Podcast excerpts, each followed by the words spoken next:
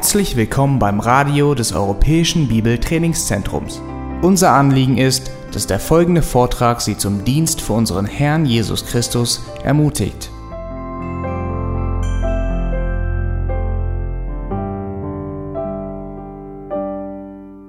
Wir Menschen sind als Anbeter geschaffen. Und ob wir es wahrhaben oder nicht, wir beten an. Jeder Mensch betet an. Entweder wir beten den Schöpfer an oder wir beten die Schöpfung an. Entweder wir beten den einzig lebendigen Gott an oder wir beten selbstgemachte Götzen an. Entweder wir beten den an, von dem wir gerade gesungen haben, der alles erschaffen hat, oder wir beten uns selbst an. Das ist unsere DNA. Es geht nicht aus unseren Knochen heraus. Wir sind Anbeter. So hat Gott uns erschaffen. Und was wir notwendig haben, ist zu verstehen, wie wir Gott anbeten, wie wir ihn ehren. Wir haben es immer wieder notwendig, dass wir aus unserem Alltagstrott mit all den Dingen, die uns beschäftigen, mit all den Fragen, die uns plagen, mit all der Arbeit, die zu tun ist, dass wir herausgerissen werden und in einen Moment versetzt werden, wo wir in der Gemeinschaft mit Gott sind. Und das ist der Moment, wo wir anbeten. Wir haben es notwendig, sei es täglich oder wöchentlich, herausgerissen zu werden, um auf dem Berg der Verklärung zu stehen, Angesicht mit Angesicht zu Christus dass er uns neue Wegweisung gibt, dass er uns anleitet. Und das ist das Thema, das wir uns heute Morgen ansehen werden. Wir sind immer noch im ersten Buch Mose. Ähm, wir bewegen uns gegen Ende eines, eines größeren Abschnittes und heute Morgen werden wir uns Kapitel 35 und Kapitel 36 ansehen.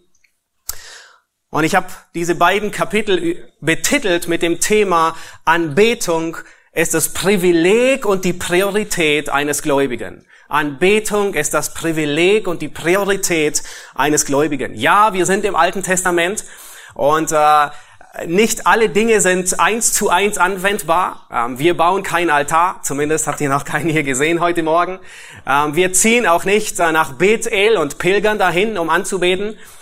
Und dennoch lehrt uns Paulus, dass Gott derselbe ist, dass das Alte Testament uns zur Belehrung geschrieben wurde.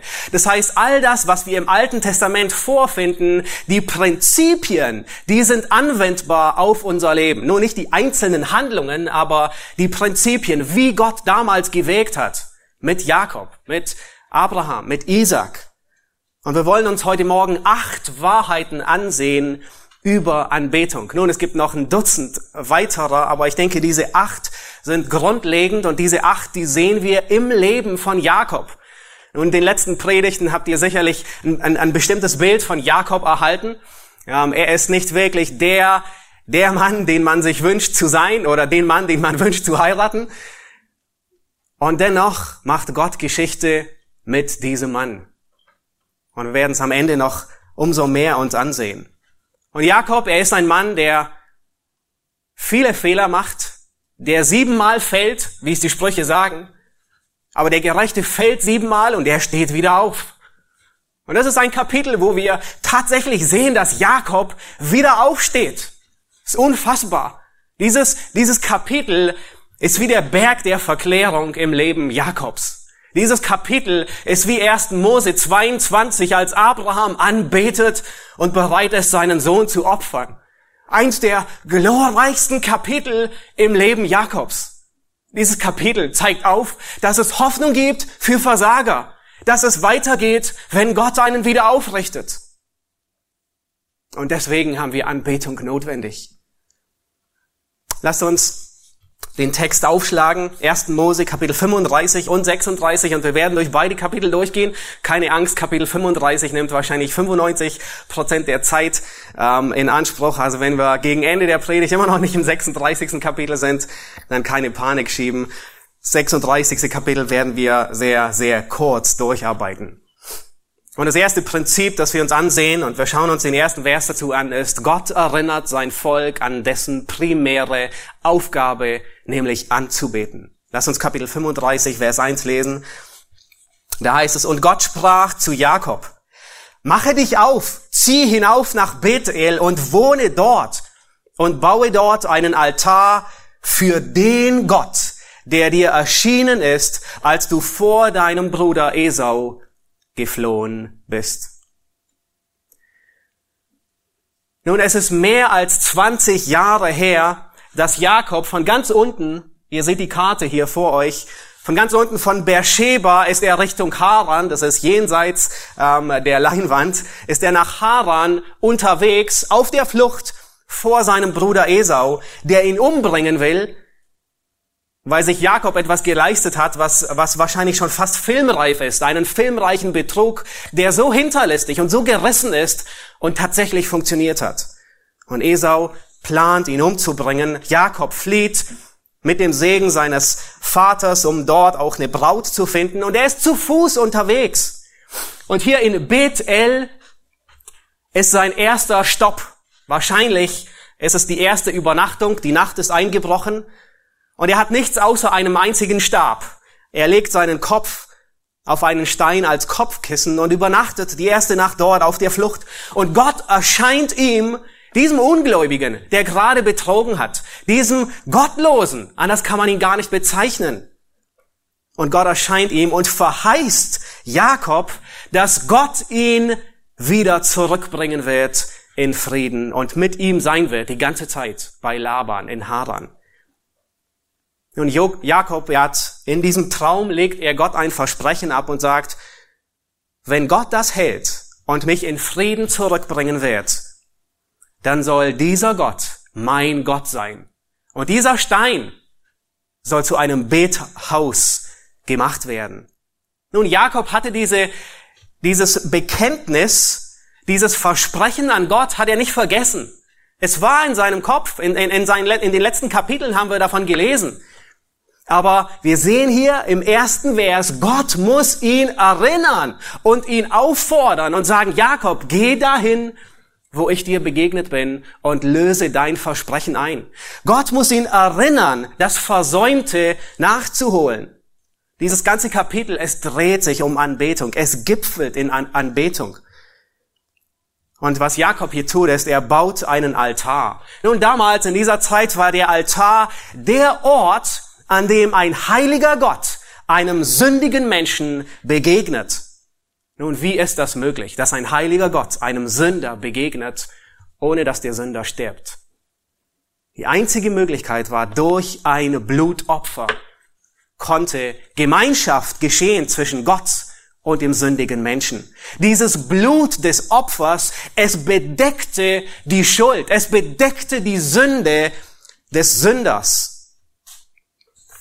Und wir brauchen nicht weit zu gehen, um festzustellen, dass auch wir andauernd erinnert werden müssen, Gott anzubeten. Wir müssen aus unserem Alltag herausgerissen werden. Und Gott hat sogar im Neuen Testament ein Mittel eingesetzt, das uns regelrecht fast zwingt dazu, immer wieder erinnert zu werden, dass wir Gott anbeten müssen. Und es ist das Abendmahl. Jedes Mal, wenn wir es feiern und zu uns nehmen, es ist ein besonderer Moment, wo wir erinnert werden, Gott anzubeten. Nun lass uns weiterlesen und wir lesen, wir schauen uns die Verse zwei bis fünf an und werden sehen, dass Anbetung nur in einem reinen Herzen geschehen kann. In Vers zwei, da heißt es, da sprach Jakob zu seinem Haus und zu allen, die bei ihm waren. Tut die fremden Götter von euch weg, die in eurer Mitte sind, und reinigt euch und wechselt eure Kleider. So wollen wir uns aufmachen und nach Bethel hinaufziehen, dass ich dort einen Altar errichte für den Gott, der mir geantwortet hat zur Zeit meiner Not und der mit mir gewesen ist auf dem Weg, den ich gezogen bin. Da lieferten sie Jakob alle fremden Götter aus, die in ihren Händen waren, samt den Ringen, die sie an ihren Ohren trugen, und Jakob verbarg sie unter der Terebinte, die bei Sichem steht. Danach brachen sie auf und der Schrecken Gottes fiel auf die umliegenden Städte, so dass sie die Söhne Jakobs nicht verfolgten. Und als ich diese Zeilen las, dachte ich, wow, Jakob tut, was er tun soll. Er leitet seine Familie geistlich an. Habt ihr gesehen? Er ergreift die Initiative und er sagt, kommt, tu das weg, lasst uns hingehen und Gott anbeten. ist genau das, was wir gestern im Seminar über Kindererziehung gehört haben. Es lohnt sich, das tatsächlich nachzuhören bei der Bibelgemeinde. Aber um Gott anzubeten, muss etwas geschehen. In dem natürlichen Zustand kann der Mensch Gott nicht anbeten. Und Jakob, er befiehlt hier drei Dinge seiner Familie, damit sie passend sind, damit sie nicht unrein sind, sondern rein. Und er sagt, tut die fremden Götter weg. Und er sagt, reinigt euch. Nun, das Waschen des Körpers war ein Zeichen für das Reinigen des Herzens. Und dann sagt er drittens, und wechselt eure Kleider. Das war damals die zeremonielle Vorbereitung, wie man vor Gott kommt, wie man Gott begegnet. Nun, ich bin sicher, die Frauen unter euch, die haben, die haben nicht übersehen, dass hier auch von Ohrringen die Rede ist. Sie haben ihre Ohrringe von, ähm, von ihren Ohren genommen und sich Jakob gegeben. Nun, nun kann mir vorstellen, welche Fragen bei euch aufkommen. Kann man Gott mit Ohrringen nicht anbeten? Und oh, nein, nein, nein, nein, das sagt der Text hier nicht. Sondern Jakob sagt in Vers 2, dass sie, er sagt, er sagt nicht, tut Orden Schmuck weg, sondern er sagt, tut die fremden Götter weg. Reinigt euch, also wascht euch und wechselt eure Kleider. Und es ist anzunehmen, dass ihre Ohrringe, ihr Schmuck etwas mit diesen fremden Göttern zu tun hat. Und indem sie die fremden Götter wegtun, tun sie auch ihre Ohrringe weg, die damit etwas zu tun hatten. Wir erinnern uns an das letzte Kapitel, Kapitel 34, über Dina, die von Sichem missbraucht wurde, über Jakob, den die ganze Geschichte ziemlich kalt lässt, warum auch immer, über Simeon und Levi, die sich rächen und die ein Gemetzel in dieser Stadt Sichem veranstalten. Sie bringen alle Männer um. Und die Söhne, die anderen Söhne sind nicht besser, kein Deut. Sie gehen hinterher und plündern die ganze Stadt. Nun, die Familie war alles andere als rein, um Gott zu begegnen. Ich hoffe, wir verstehen es. Die Familie war nicht vorbereitet, Gott so zu begegnen.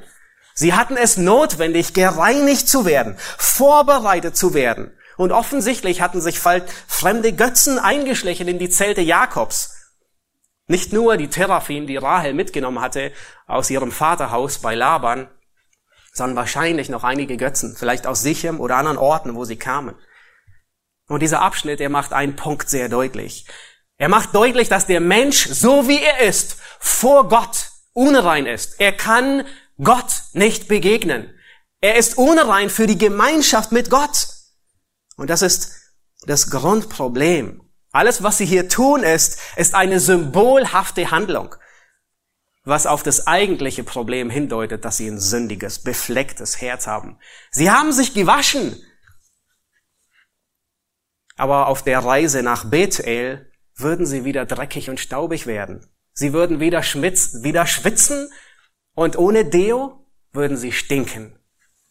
Sie haben ihre Kleider gewechselt, aber nach einem 30 Kilometer langen Fußmarsch bis nach Bethel würden ihre Kleider genauso dreckig wieder aussehen wie vorhin. Und das alles deutet darauf hin, dass das eigentliche Problem von uns Menschen ist, vor einem Gott zu bestehen. Gott ist so rein, Gott ist so heilig, Gott ist so gerecht, er ist so strahlend, dass wir seine Heiligkeit nicht ertragen können. Und deswegen meiden sündige Menschen den gerechten Gott wie eine Kakerlake das Licht. Sie kann es nicht ausstehen. Als Jesaja Gott sieht, da ruft er und sagt, wehe mir, ich vergehe. Nun, wie weit muss ein Mensch kommen, um zu sagen, ich sterbe? Das ist, was Jesaja tut in Jesaja Kapitel 6. Und erst muss seine Schuld von ihm genommen werden. Und es heißt dann in Vers 7, deine Schuld ist genommen, deine Sünde ist gesühnt worden, damit er weiter Gott dient. Du kannst Gott nur mit einem reinen Herzen anbeten.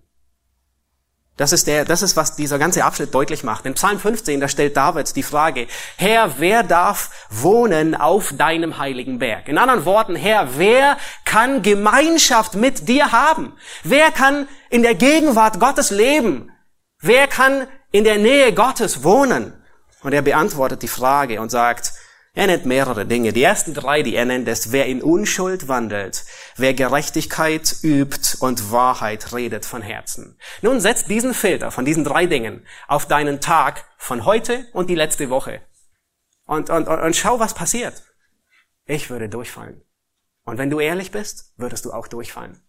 Du könntest nicht wohnen auf dem heiligen Berg. Du kannst nicht bestehen in der Gegenwart Gottes. Das ist unser Problem. Jesaja sagt in Jesaja 64, Vers 5, all unsere Gerechtigkeit, das heißt, die besten Zeiten unseres Lebens, dass, wenn wir wirklich das tun, was wir, was, was, was am besten ist, unsere größte Gerechtigkeit, ist wie ein beflecktes Kleid. Wie ein dreckiges Kleid. Genauso wie jeder, wie wir uns täglich waschen müssen, Tag ein, Tag aus, weil der Dreck an uns klebt, um sauber zu werden, genauso müssen wir gereinigt werden, weil die Sünde an uns klebt. Nun, im Alten Testament gab es einen bestimmten Ort für Anbetung und Jakob, er ging hier nach Bethel, er baut einen Altar. Später ist es die Stiftshütte, wo man in besonderer Weise Gott begegnet. Und noch später ist es der Tempel, wo die Herrlichkeit Gottes wohnt. Im Alten Testament gab es bestimmte zeremonielle Riten und Waschungen, wie man anbetet. Nun, im Neuen Testament brauchen wir nicht nach Jerusalem zu pilgern. Einmal im Jahr oder dreimal im Jahr. Wir brauchen uns nicht irgendwie rituell zu waschen. Wir brauchen noch nicht mal eine bestimmte Haltung einzunehmen oder in eine bestimmte Richtung zu beten. Wir brauchen nur etwas. Ein einziges. Wir brauchen den Geist Gottes. Das ist alles. Und ich möchte kurz ins Neue Testament gehen und in Johannes Kapitel 4, da begegnet Jesus dieser samaritischen Frau. Und ich war überrascht, als ich den Text nachschlug und niederschrieb. Wo begegnete er ihr? Am Jakobsbrunnen. Er wird tatsächlich so genannt. Warum auch immer, woher dieser Zusammenhang ist. Äh, und was er mit Jakob zu tun hat, wissen wir nicht. Aber Jesus, er begegnet dieser Frau am Jakobsbrunnen. Und in Vers 18, und, und ihr, ihr habt die Geschichte vielleicht im Hinterkopf, und er sagt ihr ihre ganze Geschichte. Und er sagt ihr, fünf Männer hast du gehabt und der, den du jetzt hast, ist nicht dein Mann. Du hast die Wahrheit gesprochen. Und die Frau, die erschreckt und sagt, Herr, ich sehe, du bist ein Prophet. Unsere Väter haben auf diesem Berg angebetet und ihr sagt, in Jerusalem sei der Ort, wo man anbeten soll. Nun, bevor wir weitergehen, erstmal soweit. Seht ihr, er, sie, sie erkennt und sagt, Herr, du bist ein Prophet, du sagst mir Dinge, die niemand wissen kann außer Gott. Nun, wie kommt sie von dieser Aussage, du bist ein Prophet, zu Anbetung und sagt, eigentlich, unsere Väter haben uns gelehrt, hier anzubeten. Wie kommt sie von dieser Erkenntnis, du bist ein Prophet, zu, ich muss anbeten? Weil sie erkennt, dass die Gegenwart Gottes vor ihr ist. Sie erkennt, Gott ist gegenwärtig. Und dies führt zu Anbetung. Und das stellen wir, wir werden uns einige Beispiele noch ansehen, werden wir immer, immer wieder feststellen. Immer wenn Gott außergewöhnlich und besonders Menschen begegnet, beten sie an. Sie fallen nieder und beten an. Nun und dann redet Jesus weiter. In Vers 21 sagt er dann, Jesus spricht zu ihr, Frau, glaube mir, es kommt die Stunde, wo ihr weder auf diesem Berg noch in Jerusalem den Vater anbeten werdet. Ihr betet an, was ihr nicht kennt. Wir beten an, was wir kennen, denn das Heil kommt aus den Juden. Und jetzt kommt der Punkt, auf den ich hinaus wollte. Vers 23 heißt es, aber die Stunde kommt und ist schon da, wo die wahren Anbeter den Vater im Geist und in der Wahrheit anbeten werden. Der Vater sucht solche Anbeter. Gott ist Geist. Und wie kann man Gott anbeten? Jesus sagt es. Und die ihn anbeten müssen. Sie können gar nicht anders, wie im Geist und in der Wahrheit anzubeten. Die Frau spricht zu ihm, ich weiß, dass der Messias kommt, welcher Christus genannt wird. Sie wusste das. Wenn dieser kommt, wird er uns alles verkündigen. Und Jesus spricht zu ihr, ich bin's, der mit dir redet. Ich verkündige es dir. Gott kann man nur im Geist anbeten. Gott kann man nur mit einem reinen Herzen anbeten. Niemand sonst kann Gott anbeten. Es ist unmöglich. Du kannst so tun, als würdest du Gott anbeten. Aber wenn du nicht den Geist Gottes in dir hast, dann ist alle Anbetung sinnlos. In Matthäus 15, Vers 8 bis 9, da sagt Jesus eine so wichtige Stelle, Matthäus 15, Vers 8 bis 9. Er sagt, dieses Volk ehrt mich mit den Lippen. Nun, das ist nichts anderes wie, dieses Volk betet mich an mit den Lippen. Und dann sagt er, aber ihr Herz ist fern von mir. Wisst ihr, was ein solcher, was ein solcher Gottesdienst, was eine solche Anbetung wert ist? Nichts. Und Jesus sagt, vergeblich, umsonst, es bringt dir nichts. Verehren Sie mich. Sie tun so, aber Ihr Herz ist weit weg, weil Sie den Geist Gottes nicht haben. Du kannst Gott nur in einem gereinigten Herzen anbeten. Nun, wie geschieht das? Hesekiel 36, Vers 25 macht es deutlich. Und er gebraucht genau dieses Bild von Wasser, äh, wo er ankündigt und sagt, ich werde reines Wasser über euch sprengen und ihr werdet rein sein von all eurer Unreinheit. Und dann sagt er gleich im nächsten Vers, meinen Geist werde ich in euer Innerstes geben. Das heißt, die Reinigung, die Vergebung geschieht vom Geist Gottes. Nur so können wir Gott anbeten. Und nur so konnte Jakob anbeten. Lass uns weitergehen. Wir lesen die Verse drei bis acht zurück in 1. Mose 35. Und wir werden sehen, dass Anbetung von Gott kommt und zu Gott zurückgeht. Lass uns diese Verse lesen. Vers 6 da heißt es, als nun Jakob, er und das ganze Volk, das bei ihm war, nach Luz kamen, das ist Bethel, das im Land Kanaan liegt, da baute er dort einen Altar und nannte den Ort El Bethel, das heißt Gott von Bethel, weil sich Gott ihm dort geoffenbart hatte, als er vor seinem Bruder floh. Da starb Deborah, die Amme der Rebekka, und wurde unterhalb von Bethel begraben unter der Eiche, die man Klageeiche nennt. Nun, in diesem Kapitel sterben drei Personen. Deborah ist die erste, die Amme von Rebekka. Nachher werden wir sehen, dass Rahel stirbt und am Ende von Kapitel stirbt sogar Isaac, der Vater. Es ist anzunehmen, dass Deborah das Lager Isaaks verlassen hat und jetzt bei Jakob ist, wahrscheinlich weil Rebekka tot ist. Es anzunehmen, Rebekka lebt nicht mehr und ihre Amme ist jetzt bei dem, den sie großgezogen hat. Bei ihrem zweiten Sohn, bei Jakob. Jakob, er zieht nach Bethel und er baut dort ein. Habt ihr gesehen, warum betet er an? Der Vers sagt es dem Gott, der sich dort geoffenbart hat. Anbetung ist nicht etwas, was im Vakuum geschieht. Anbetung ist nicht etwas, was mich plötzlich und unerwartet überfällt und auf einmal bete ich an. Nein, Anbetung geht Offenbarung voraus.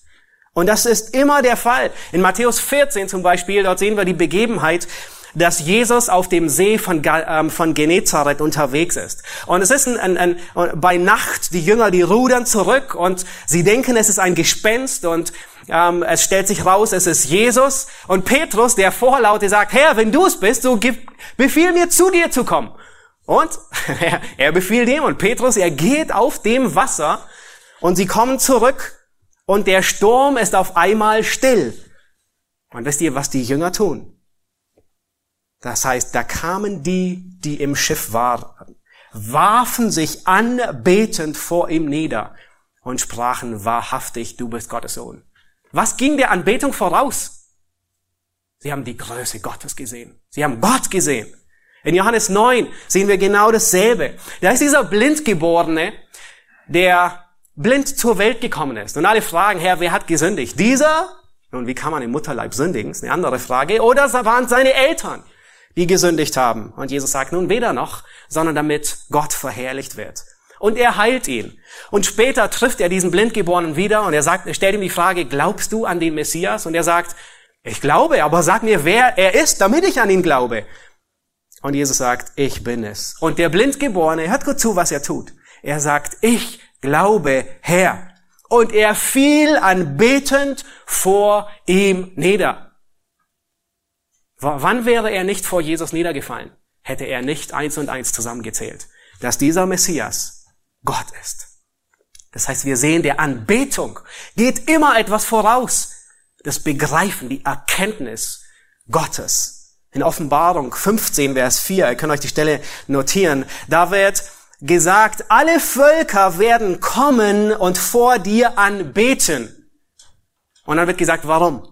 Denn deine gerechten Taten sind offenbar geworden. Warum kommen Menschen und beten Gott an? Warum beten Menschen Gott an? Dem geht etwas voraus. Nicht etwas plötzlich und Unerwartetes überfällt sie, sondern sie erkennen die Größe Gottes. Anbetung bedeutet, dass Menschen die Größe Gottes erkennen, bekennen und sie kundtun. Kommt zum nächsten Abschnitt, Vers 9 bis 15. Und hier werden wir wirklich etwas, etwas Unglaubliches feststellen. Und, und, und das ist, was mich, am, was mich so begeistert hat in diesem Abschnitt. In den Versen 9 bis 15 werden wir sehen, dass Anbetung eine Neukalibrierung unseres geistlichen Kompasses ist. Lass uns den Abschnitt lesen, Vers 9 bis 15. Und Gott erschien Jakob, dort in Bethel war er angekommen, zum zweiten Mal, seitdem er aus Padan Aram gekommen war und segnete ihn. Und Gott sprach zu ihm, dein Name ist Jakob, aber du sollst nicht mehr Jakob heißen, sondern Israel soll dein Name sein. Und so gab er ihm den Namen Israel. Nun, das hatte Gott schon mal getan und hier erwähnt er es nochmal und wiederholt es. Vers 11, und Gott sprach zu ihm, ich bin Gott, der Allmächtige. Sei fruchtbar und mehre dich. Ein Volk und eine Menge von Völkern soll von dir kommen und Könige aus deinen Ländern hervorgehen. Das Land aber, das ich Abraham und Isaac gegeben habe, das will ich dir und deinem Samen nach dir geben. Und Gott erhob sich von ihm an dem Ort, wo er mit ihm geredet hatte. Da richtete Jakob eine Säule auf an dem Ort, wo er mit ihm geredet hatte. Einen Gedenkstein und goss ein Trankopfer darauf aus und schüttete Öl darüber. Und Jakob gab dem Ort, wo Gott mit ihm geredet hatte, den Namen Bethel. Was tut Gott hier in diesem Abschnitt? Er tut mehrere Dinge, aber insbesondere tut er zwei. Er erinnert Jakob an seine neue Identität. Er hatte Jakob bereits den neuen Namen gegeben. Und er sagt hier, Jakob, du bist derjenige, du bist nicht mehr der, der du einst warst, dieser Betrüger, sondern du hast eine neue Identität. Du bist nicht mehr der Listige, der Fersenhalter, sondern du bist ein Streiter Gottes, ein Kämpfer Gottes. Und das Zweite, was Gott tut, ist, er erinnert Jakob an seine Aufgabe, die vor ihm steht, Erbe dieses Landes zu werden. Dein Auftrag ist, das Land Kanaan einzunehmen. In der Anbetung geht es nicht primär um mich, sondern es geht primär um Gott. Es geht um das, wer Gott ist und was Gott tut. Und erst wenn wir das begriffen haben, wer Gott ist und was Gott tut, dann erst geht es um meine Aufgaben, um meinen Auftrag. Habt ihr gesehen, was dem Auftrag hier vorangeht? Bevor Gott zu ihm sagt, was, was sein Auftrag ist, schaut euch Vers 11 an. Gott sprach zu ihm, ich bin Gott, der Allmächtige. Das ist das hebräische Wort El Shaddai. Wahrscheinlich kennen die meisten es. Wir singen es manchmal in einem Lied. Es ist der Gott, der die Verheißungen wahrmacht. Es ist der Gott, der segnet und beschützt, aber auch der Gott, der richtet und tötet. Und das ist so wichtig, das festzustellen. Wenn wir die Bibel lesen, und wenn wir Prinzipien entdecken, müssen uns immer wieder die Frage stellen, nun finden wir dieses Prinzip noch an einem anderen Ort in der Bibel? Und ja, das finden wir. Erinnert ihr euch im Neuen Testament, wo etwas gesagt wird, ein Auftrag gegeben wird und Gott sagt, ich bin der Allmächtige. Fast in demselben Wortlaut. In Matthäus 28, Vers 16 sagt Christus es. Es ist auf dem Ölberg. Es sind wenige Minuten vor der Himmelfahrt. Und nun bereitet Jesus seine Jünger vor auf den Auftrag, der vor ihnen liegt und den sie umzusetzen haben. Aber wisst ihr, was er zuvor sagt? Bevor er sagt, geht hin in alle Welt. Er sagt genau das. Mir ist gegeben alle Macht im Himmel und auf Erden. Und wisst ihr, was die Jünger tun? Einige Verse in Vers 16 wird es genannt. Ein, ein, zwei, drei Verse vorher. Sie beten an. Sie werfen sich nieder und beten Christus an. Das ist ein Moment der Anbetung. Und Christus sagt ihnen, ich bin der Allmächtige. Mir ist gegeben alle Macht im Himmel und auf Erden. Und dann sagt er ihnen, so geht nun hin und mache zu Jünger. Dies ist der Moment, wo sie Christus anbeten. Und wisst ihr, was in der Anbetung geschieht? Christus zeigt seine Größe und er gibt ihnen Wegweisung. Jünger, auch der Kompass der Jünger wird hier in der Anbetung neu kalibriert, der geistliche Kompass. Und das ist eine wichtige Lektion. Wenn ich Gott anbete, dann muss mein geistlicher Kompass neu kalibriert werden. Dann sehe ich das Leben von der himmlischen Perspektive. Wenn ich Gemeinschaft mit Gott habe, sei es in der stillen Zeit, im Gottesdienst, beim Abendmahl, beim Singen, beim Beten, dann erkennt mein Verstand die Größe und die Herrlichkeit, die Majestät Gottes.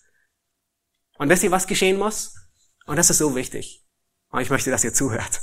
Nicht nur mein Verstand muss die Größe Gottes begreifen, sondern es muss eine Etage tiefer sacken.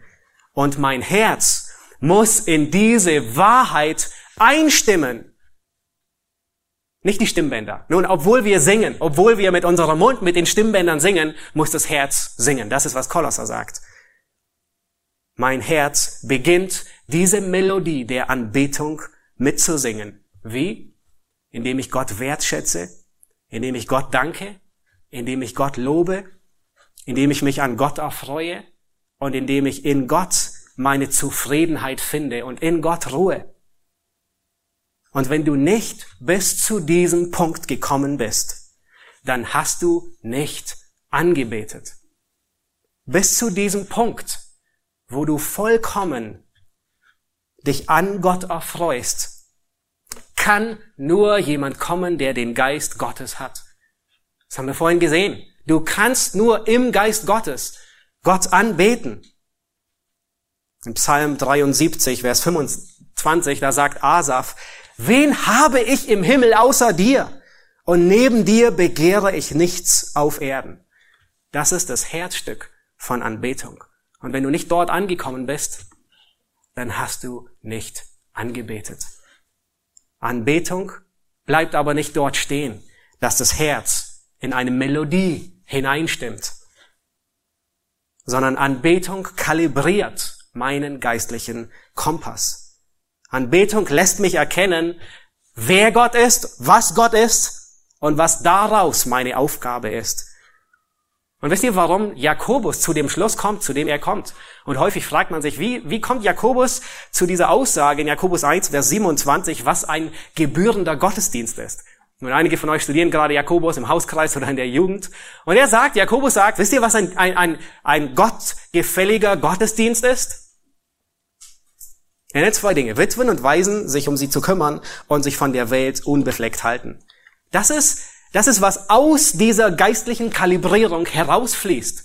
Die praktische Anwendung. Das ist, was wir in Römer 12 sehen. Und ich möchte euch die Stelle nur kurz notieren. Notiert sie euch in, in, in, beim Mitschreiben und denkt später darüber nach. Was Paulus in Römer 12 tut, ist, er sagt, angesichts der großen Barmherzigkeit Gottes. Nun, wie groß ist diese Barmherzigkeit Gottes? Die ist so groß, dass elf Kapitel im Römerbrief noch nicht ausgereicht haben, sie darzustellen. Paulus hat in elf Kapiteln die Barmherzigkeit Gottes auf, auf einem schwarzen Samttuch dargestellt und beleuchtet. Und Paulus sagt, angesichts dieser Barmherzigkeit Gottes, was soll unsere Reaktion sein? Anzubeten. Anzubeten. Mit einem Opfer, und dann sagt er, das ist euer vernünftiger Gottesdienst. Und welches Opfer? Dein Leib. Dein Körper, dein Leib. Und wie geschieht das? Es geschieht, und, und Paulus sagt genau dasselbe. Es geschieht, indem bei der Anbetung unsere geistliche Kompassnadel neu kalibriert wird. Paulus sagt, ihr werdet verwandelt durch die Erneuerung eures Sinnes damit ihr prüfen könnt. Und dann geht es weiter mit Römer 12, 13, 14, 15, 16. Das heißt, damit wir unseren Leib opfern und das tun, was Römer 12, 13, 14, 15, 16 sagt, muss unser Herz die Melodie der Anbetung singen, die aus Kapitel 1 bis 11 kommt. Anders geht es nicht. Und genau das haben die Pharisäer getan. Nun, sie haben versucht, sarkastisch formuliert Römer 12, 13, 14, 15, 16 zu leben. Sie haben versucht, alle Äußerlichkeiten darzustellen, aber ihr Herz war fern von Gott. Du kannst singen, du kannst beten, du kannst geben und dienen, dich unterordnen, andere besuchen mit der falschen Herzensmelodie. Wenn du in der falschen Tonart, nämlich nicht in Anbetung, wenn dein Herz nicht in der Tonart A wie Anbetung Melodie macht und singt, dann ist es keine Anbetung. Alles, was daraus herausfließt, ist nicht Anbetung. Deswegen muss die Anbetung immer wieder, wie bei Jakob, dahin zurückführen. Und sie muss damit beginnen, wer Gott ist. Und wenn nicht die Erkenntnis Gottes unser Herz regelrecht zum Platzen bringt, dann beten wir nicht an. Dann beten wir Gott nicht an. Aber Jakob tut es. Und wir sehen es in seinem Leben. Wir sehen, dass Jakobs Leben von dieser Anbetung verändert wird. Nämlich genau dort, was jetzt kommt nach dieser Anbetung. Er ist auf dem, er ist auf dem Berg der Verklärung und er beginnt gerade seinen Abstieg. Und dort, wo rein menschlich gesehen, wo er ausflippen müsste, weil seine Lieblingsfrau Rahel stirbt, dort erträgt er Leid und er verwandelt die Traurigkeit sogar in Freude. Nur weil er gerade vom Berg der Verklärung herunterkommt. Lass uns die Verse 16 bis 20 lesen und wir sehen, wir stellen fest, dass Anbetung deine und meine Sicht über Leid ändert. Er hat angebetet und jetzt kommt er wieder zurück. Danach brachen sie von Bethel auf und als sie noch ein Stück bis Ephrata zu gehen hatten, gebar Rahel und sie hatte eine schwere Geburt. Als sie aber die Geburt so schwer wurde, sprach die Hebamme, fürchte dich nicht, du hast auch diesmal einen Sohn. Und es geschah, als ihr die Seele entschwand, weil sie am Sterben war.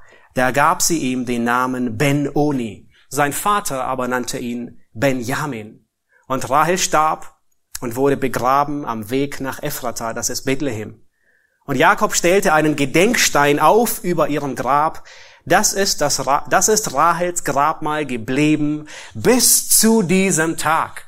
Nun, Mose sagt, bis zu diesem Tag ist das Grabmal Rahels noch zu sehen. Als er schrieb, wahrscheinlich haben die Kundschafter, die durch das Land Israel, die das ausgekundschaftet haben, es gesehen und notiert. Ja, das Grab Rahels war dort. Nun, Jakob, er zieht hier von Bethel, ihr seht es auf der Karte, er zieht Richtung Hebron nach unten. Und kurz vor Bethlehem legt er den ersten Zwischenstopp ein. Eigentlich ist es ein freudiger Anlass, weil Rahel setzen die Wehen ein. Und sie hatte damals schon, als ihr erstgeborener Sohn geboren wurde, hatte sie ihm den Namen Josef, Josef gegeben, weil sie sagte, der Herr wolle mir noch einen Sohn dazugeben. Das ist, was der Name Josef bedeutet. Der Herr möge noch einen dazugeben.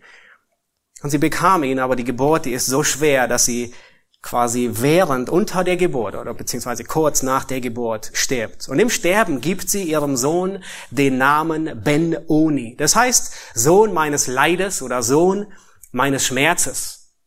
Das können wir gut nachvollziehen. Und jetzt geschieht etwas Radikales. Diesen kleinen Satz, den wir sonst überlesen, dürfen wir dieses Mal nicht überlesen. Sie nennt ihn Ben-Oni und dann kommt ein Aber. Sein Vater aber nannte ihn Benjamin. Und Benjamin bedeutet Sohn meiner Rechten oder Sohn meines Glücks oder Glückssohn. Unglaublich. Jakob, was machst du? Deine Lieblingsfrau ist gerade gestorben. Ihr letztes Andenken, das sie dir mitgibt, ist der Name dieses Sohnes. Und was Jakob tut, beweist, dass er vorher angebetet hat nämlich die Trauer, dieser Schmerz, der da ist, der wird umgewandelt in Freude angesichts der Trauer. Sicherlich hat es ihn geschmerzt, aber weil er gerade vom Berg der Verklärung kam, erduldete, konnte er diesen Schmerz erdulden. Habt ihr diesen kleinen Satz gesehen? Er aber nannte ihn. Das ist, wie bei Jakob zum Ausdruck gebracht wird, ein Mann des Glaubens auf dem Berg der Verklärung. Der letzte Wunsch seiner Lieblingsfrau, den Namen zu geben und Jakob ändert ihn. Ich kann mich nicht entsinnen, dass es noch einmal geschehen ist, was uns das Alte und Neue Testament berichten. Gott ändert Namen, aber nicht Männer. Warum? Weil er gerade Gott angebetet hat. Das macht ihn fähig, Leid zu ertragen. Anbetung ändert deine Sicht von Leid. Wir lesen die nächsten zwei Verse, Vers 21 und 22 und werden feststellen, dass Anbetung die Folgen des Sündenfalls nicht unterbindet. Nun, wir leben in einer gefallenen Welt Und gläubig zu sein, Kind Gottes zu sein, Gott anzubeten, bedeutet nicht, dass wir in Watte gepackt werden, bedeutet nicht, dass wir in einer Blase leben und in einer heilen Welt leben und uns nichts widerfährt. Diese heile Welt erwarten wir, aber wir leben noch nicht darin. Und das sehen wir hier nach diesen Ereignissen, Vers 21, und Israel zog weiter und schlug sein Zelt jenseits des Herdenturmes auf. Das war ein Turm, wo man die Schafherden bewachte. Und es geschah, als Israel in dem Land wohnte, da ging Ruben hin und lag bei Bilha, der Nebenfrau seines Vaters. Und Israel erfuhr es. Nun, Ruben, er liegt bei der Nebenfrau seines Vaters. Der Grund wird nicht genannt, es wird nur erwähnt und später in Kapitel 49 wird nochmal ähm, darauf eingegangen, als Ju Ruben eben nicht das Erst Erstgeburtsrecht bekommt. Es war sicherlich nicht nur sein Trieb der Befriedigung, der Ruben hier dazu anstachelte. Es gab mehr, was dahinter lag. Es könnten zwei Möglichkeiten gewesen sein.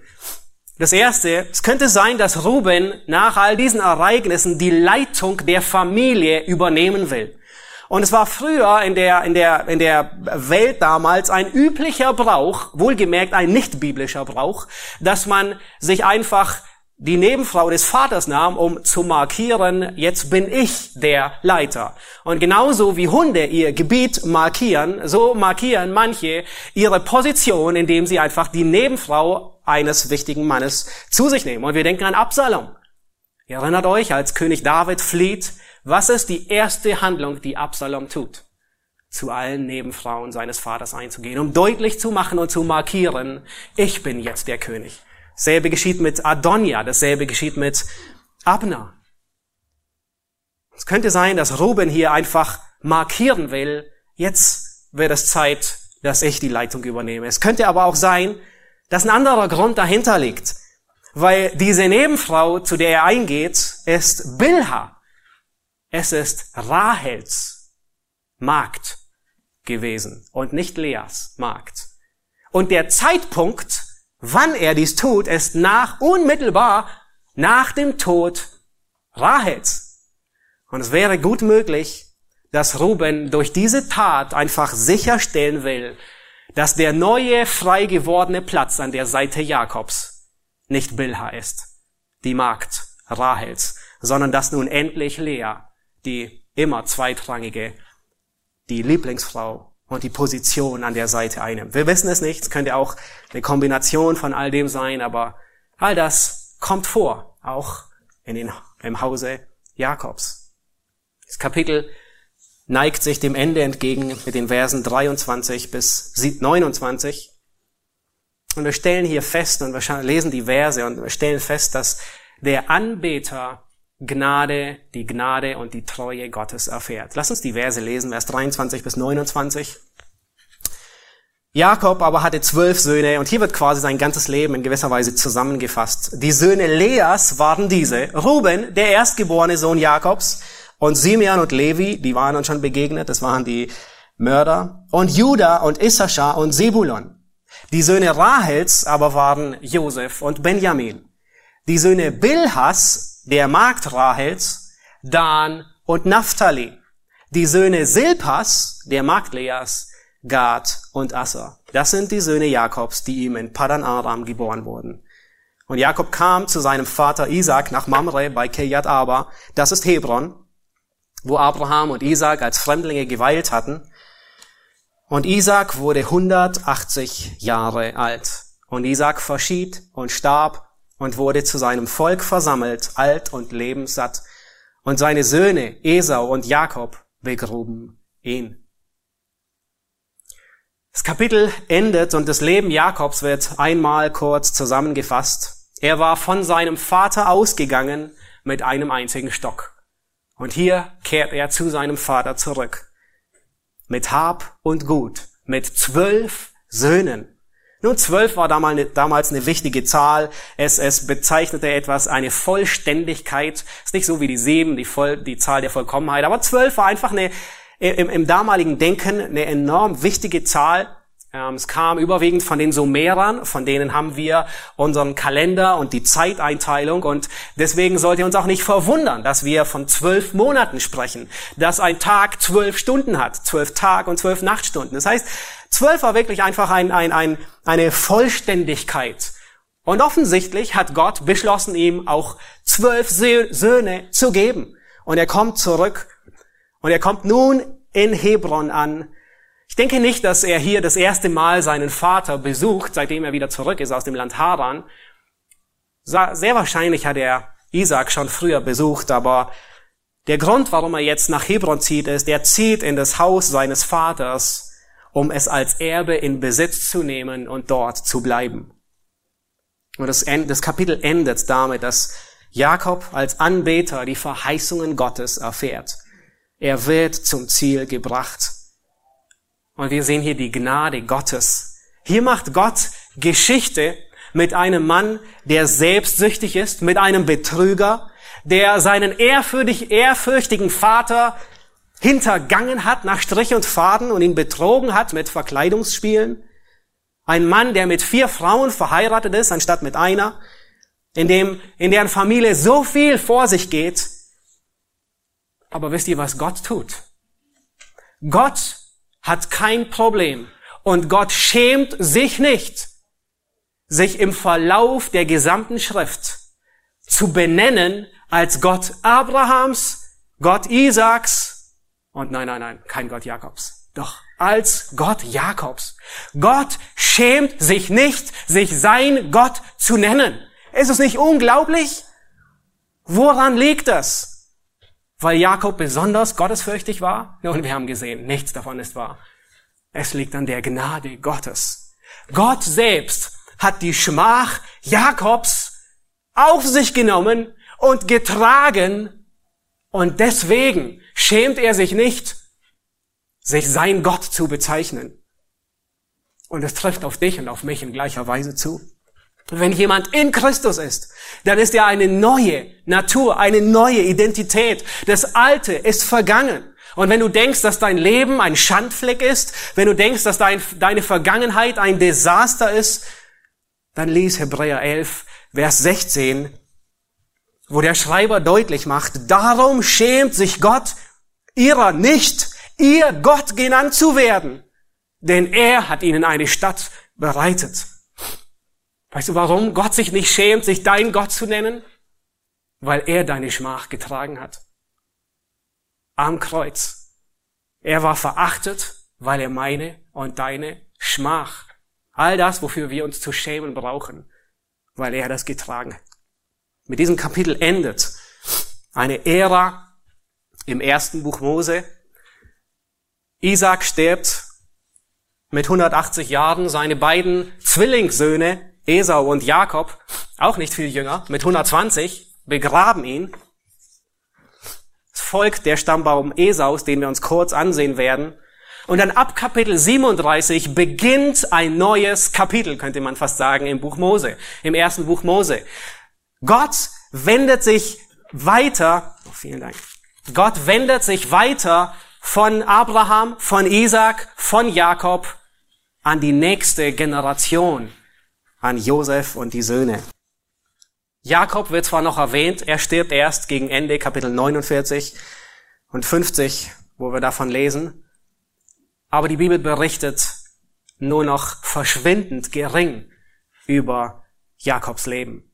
Und nun lasst uns uns das letzte Kapitel kurz anschauen und überfliegen und es sind viele Namen und ich habe ich hab sie ein bisschen markiert, damit es für, für euch, weil ihr das das erste Mal jetzt durchgeht und, und damit es ein bisschen einfacher ist, die zu sehen, wer wo genannt wird. Wir, wir lesen das ganze Kapitel durch und wir stellen den Stammbaum Esaus fest. Und was wir hier zum Schluss ansehen, eine Wahrheit über Anbetung ist, dass auch nicht Anbetern das Leben gelingt. Und das ist der achte Punkt, das Gelingen eines Nichtanbeters. Gott segnet Esau und er hat versprochen, ihn zu einer Nation zu machen und das tut er auch. Und offensichtlich floriert sein Leben und es gedeiht sehr gut und er hat viel gelingen. Aber es gibt ein Aber, das wir uns nach am Schluss ansehen werden. Kapitel 36, Vers 1. Dies ist die Geschichte Esaus, das ist Edom. Esau nahm seine Frauen von den Töchtern Kanaans, Ada, die Tochter Elons des Hethiters, und Oholibama, die Tochter Ana, der Tochter Zibions des Heviters. Dazu Basmat, die Tochter Ismaels, Nebajots Schwester. Und Ada gebar dem Esau den Eliphas und Basmat gebar den Reguel und Oholibama gebar Jeschu und Jaelam und Korach. Das sind die Söhne Esaus, die ihm im Land Kanaan geboren wurden. Das sind diese vier Söhne, die ihr orangefarben seht. Das sind seine Söhne. Nun, Sicherlich hat keiner von euch jetzt die Frage, aber wenn ihr später 1. Mose studiert und ihr stellt fest, nun hier, das sind die drei Frauen, Ada, Oholibama und Basmat, das sind aber nicht dieselben Namen, die vorher genannt werden in 1. Mose 28 und später. Wie, wie kommt es, dass hier andere Namen genannt werden? Nun, das ist kein Widerspruch, sondern es, es erklärt einfach nur eine Sitte, die damals im Orient, im Orient gängig war, dass gewisse Männer und Frauen manchmal einen Namen dazu bekamen, der irgendetwas mit ihrer Person zu tun hatte.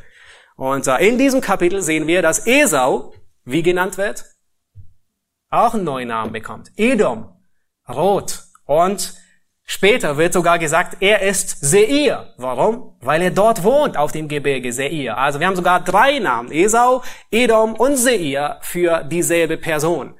Und äh, ich denke, es ist möglich, dass wahrscheinlich die, das einfach andere Namen sind für die Frauen, die er geheiratet hat.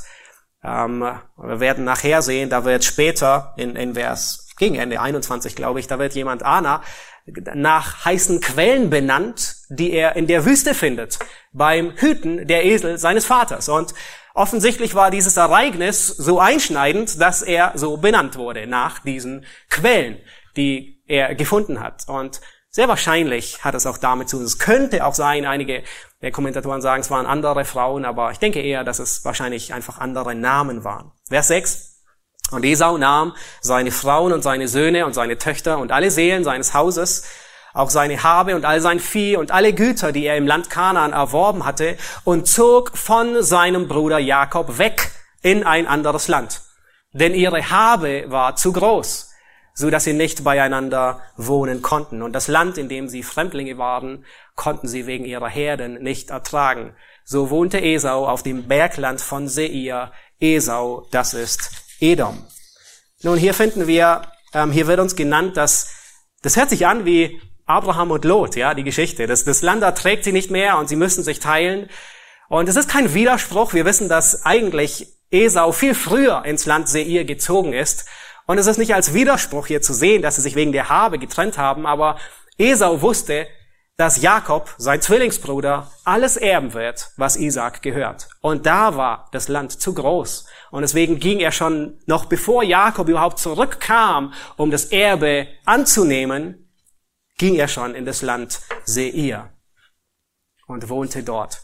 Vers 9. Dies ist das Geschlecht Esaus, des Vaters der Edomiter auf dem Bergland von Seir.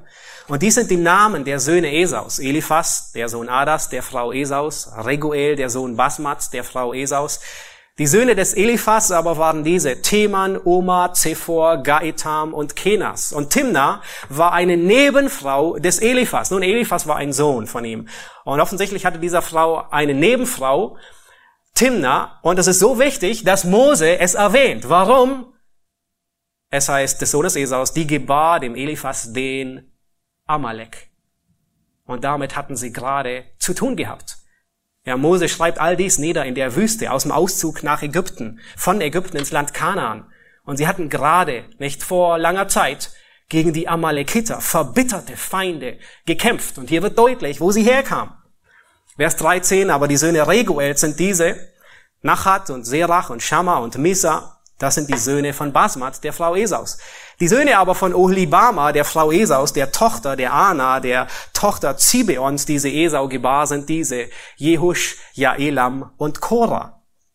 Und das sind die Fürsten unter den Söhnen Esaus. Und ihr seht hier die Fürsten der einzelnen ähm, Frauen beziehungsweise Nachkommen. Die Söhne des Eliphas, des ersten Sohnes Esaus, waren diese, der Fürst Teman, der Fürst Oma, der Fürst Zepho, der Fürst Kena, der Fürst Korah, der Fürst Gaetam, der Fürst Amalek. Das sind die Fürsten von Eliphas im Land Edom. Das sind die Söhne der Ada. Und das sind die Söhne Reguels. des Sohnes Esaus, der Fürst Nach Nachat, der Fürst Serach, der Fürst Schamma, der Fürst Missa. Das sind die Fürsten von Reguel im Land Edom. Das sind die Söhne der Basmat, der Frau Esaus. Dies sind die Söhne Ohlibamas, der Frau Esaus, der Fürst Jehush, der Fürst Jaelam, der Fürst Korah, das sind die Fürsten von Oholibama, der Tochter der Ana, der Frau Esaus. Das sind die Söhne Esaus und ihre Fürsten, das ist Edom. Und jetzt kommt ein Abschnitt, der darüber berichtet, wie Esau das Land eingenommen hat. Und hier wird von Söhnen Seirs gesprochen, sehr wahrscheinlich nicht Esaus Söhne. Und er hat sich so verschwägert und verheiratet mit ihnen, dass er das Land Seir übernommen hat. Die Söhne Seirs, aber des Horitas, die im Land wohnten, sind diese. Lotan, Shobal, Zibeon, Anna, Dishon, Ezer und Dishan. Das sind die Fürsten der Horiter, die Söhne des Seir im Land Edom. Aber Lotans Söhne waren diese, Hore und Hemam und Lotan. Lotans Schwester hieß Timna. Ja, der Name ist schon aufgetaucht bei Amalek. Die Söhne Schobals waren diese, Alvan, Manachat, Ebal, Shepho und Onam. Die Söhne Zibeons waren Aja und Ana. Der ist auch schon aufgetaucht. Das ist jener Ana, der in der Wüste die heißen Quellen fand, als er die Esel seines Vaters Zibeon hütete. Die Kinder Anas waren Dishon und Oholibama. Diese ist die Tochter Anas. Die Söhne Dishons waren Hemdan, Eschban, Jitran, Jeran. Die Söhne Ezers waren Bilhan, Savan, Akan. Die Söhne Dishans waren Us und Aram. Das sind die Fürsten der Horiter. Der Fürst Lotan, der Fürst Chobal, der Fürst Zibeon, der Fürst Ana, der Fürst Dishon, der Fürst Esa, der Fürst Dishan. Das sind die Fürsten der Horiter nach ihren Fürstentümer im Land Seir. Und nun kommt der letzte Teil, die Könige bin mir sicher, wir haben noch nie, glaube ich, so ein langes Geschlechtsregister durchgelesen ähm, in einer Predigt. Vers 31, die Könige aber, die im Land Edom regiert haben, bevor ein König über die Kinder Israels regierte, sind diese. Bela, der Sohn Beos, war König in Edom. Und der Name seiner Stadt war Dinhaba. Als Bela starb, wurde Jobab, der Sohn Serachs, als Bosra König an seiner Stadt. Als Jobab starb, wurde Husham aus dem Land der Timaniter König an seiner Stelle. Als Hushab starb, wurde an seiner Stelle Hadad, der Sohn Bedats König, der die Midianiter im Gebiet von Moab schlug. Und der Name seiner Stadt war Avid. Als Hadad starb, wurde Samla von Masreka König an seiner Stelle. Als Samla starb, wurde Saul von Rechoboth am Strom König an seiner Stelle. Als Saul starb, wurde Baal Hanan, der Sohn Achbos, König an seiner Stelle. Als Baal Hanan, der Sohn Achbos, starb, wurde Hada König an seiner Stelle. Und der Name seiner Stadt war Pagur und der Name seiner Frau war Mehetabel, eine Tochter Metrets, der Tochter Meshababs. Und dies sind die Namen der Fürsten von Esau nach ihren Geschlechtern, Orten und Namen. Der Fürst von Timna, Fürst von Alva, der Fürst von Jetet, der Fürst von Oholibama, der Fürst von Ela, der Fürst von Pinon, der Fürst von Kenas, der Fürst von Teman, der Fürst von Mitzbah, der Fürst von Magdiel, der Fürst von Imram. Das sind die Fürsten in Edom, wie sie im Land ihres Eigentums gewohnt haben und Esau ist der Vater der Edomiter. Wow, wir haben es geschafft. Wir sind durch. Aber wisst ihr, was in all dem deutlich wird? Gott ist ein Gott der Geschichte. All diese Namen. Gott verbindet sich mit Geschichte und er macht sich überprüfbar und messbar mit Geschichte. All das ist Realität. Das ist Wahrheit. Das ist, was geschehen ist. Nun, warum nimmt sich Mose so viel Zeit, um die Nachkommen Esaus alle zu notieren? Nun, weil sie durch ihr Gebiet hindurchgehen. Ihr seht hier in der Karte, wie sie aus Ägypten ausgezogen sind. Hier ist der Berg Sinai und 40 Jahre irren sie in der Wüste herum, bis sie bei Kadesh Barnea sind. Und äh, ich habe hier eine zweite Karte eingeblendet, die ist aber identisch von dem, von dem ähm, Maß, äh, Oben bei Kadesh Barnea wollen sie eigentlich ins Land Kanaan, was der kürzeste Weg ist, und sie dürfen nicht. Und dann ziehen sie Richtung Grenze von Edom, und Gott verbietet ihnen, Streit anzufangen mit ihren Brüdern und sagt, ihr fangt keinen Streit an. Und das Einzige, was sie erlauben, ist, dass sie runterziehen. Und so müssen sie hunderte von Kilometern wir sprechen nicht von einem Mann, auch nicht von einem Mann und seiner Familie, sondern wahrscheinlich von zwei bis drei Millionen Menschen, ähm, die hunderte von Kilometern Umweg machen wegen Edom. Gott hat sie noch nicht aufgegeben. Das ist die Geschichte. Und Mose schreibt alles detailliert nieder, weil es relevant ist für sein Volk. Ich komme zum Schluss und ich möchte schließen und uns erinnern und zusammenfassen an das Hauptthema der Predigt und des Kapitels. Anbetung ist das Privileg und die Priorität eines Gläubigen. Anbetung beginnt damit, dass wir uns Gott vor Augen malen, dass wir Gott erkennen, dass wir die Größe und Erhabenheit Gottes sehen und dass unser Herz zum Platzen kommt und das sackte eine Etage tiefer und hat Auswirkungen auf unser tägliches Leben.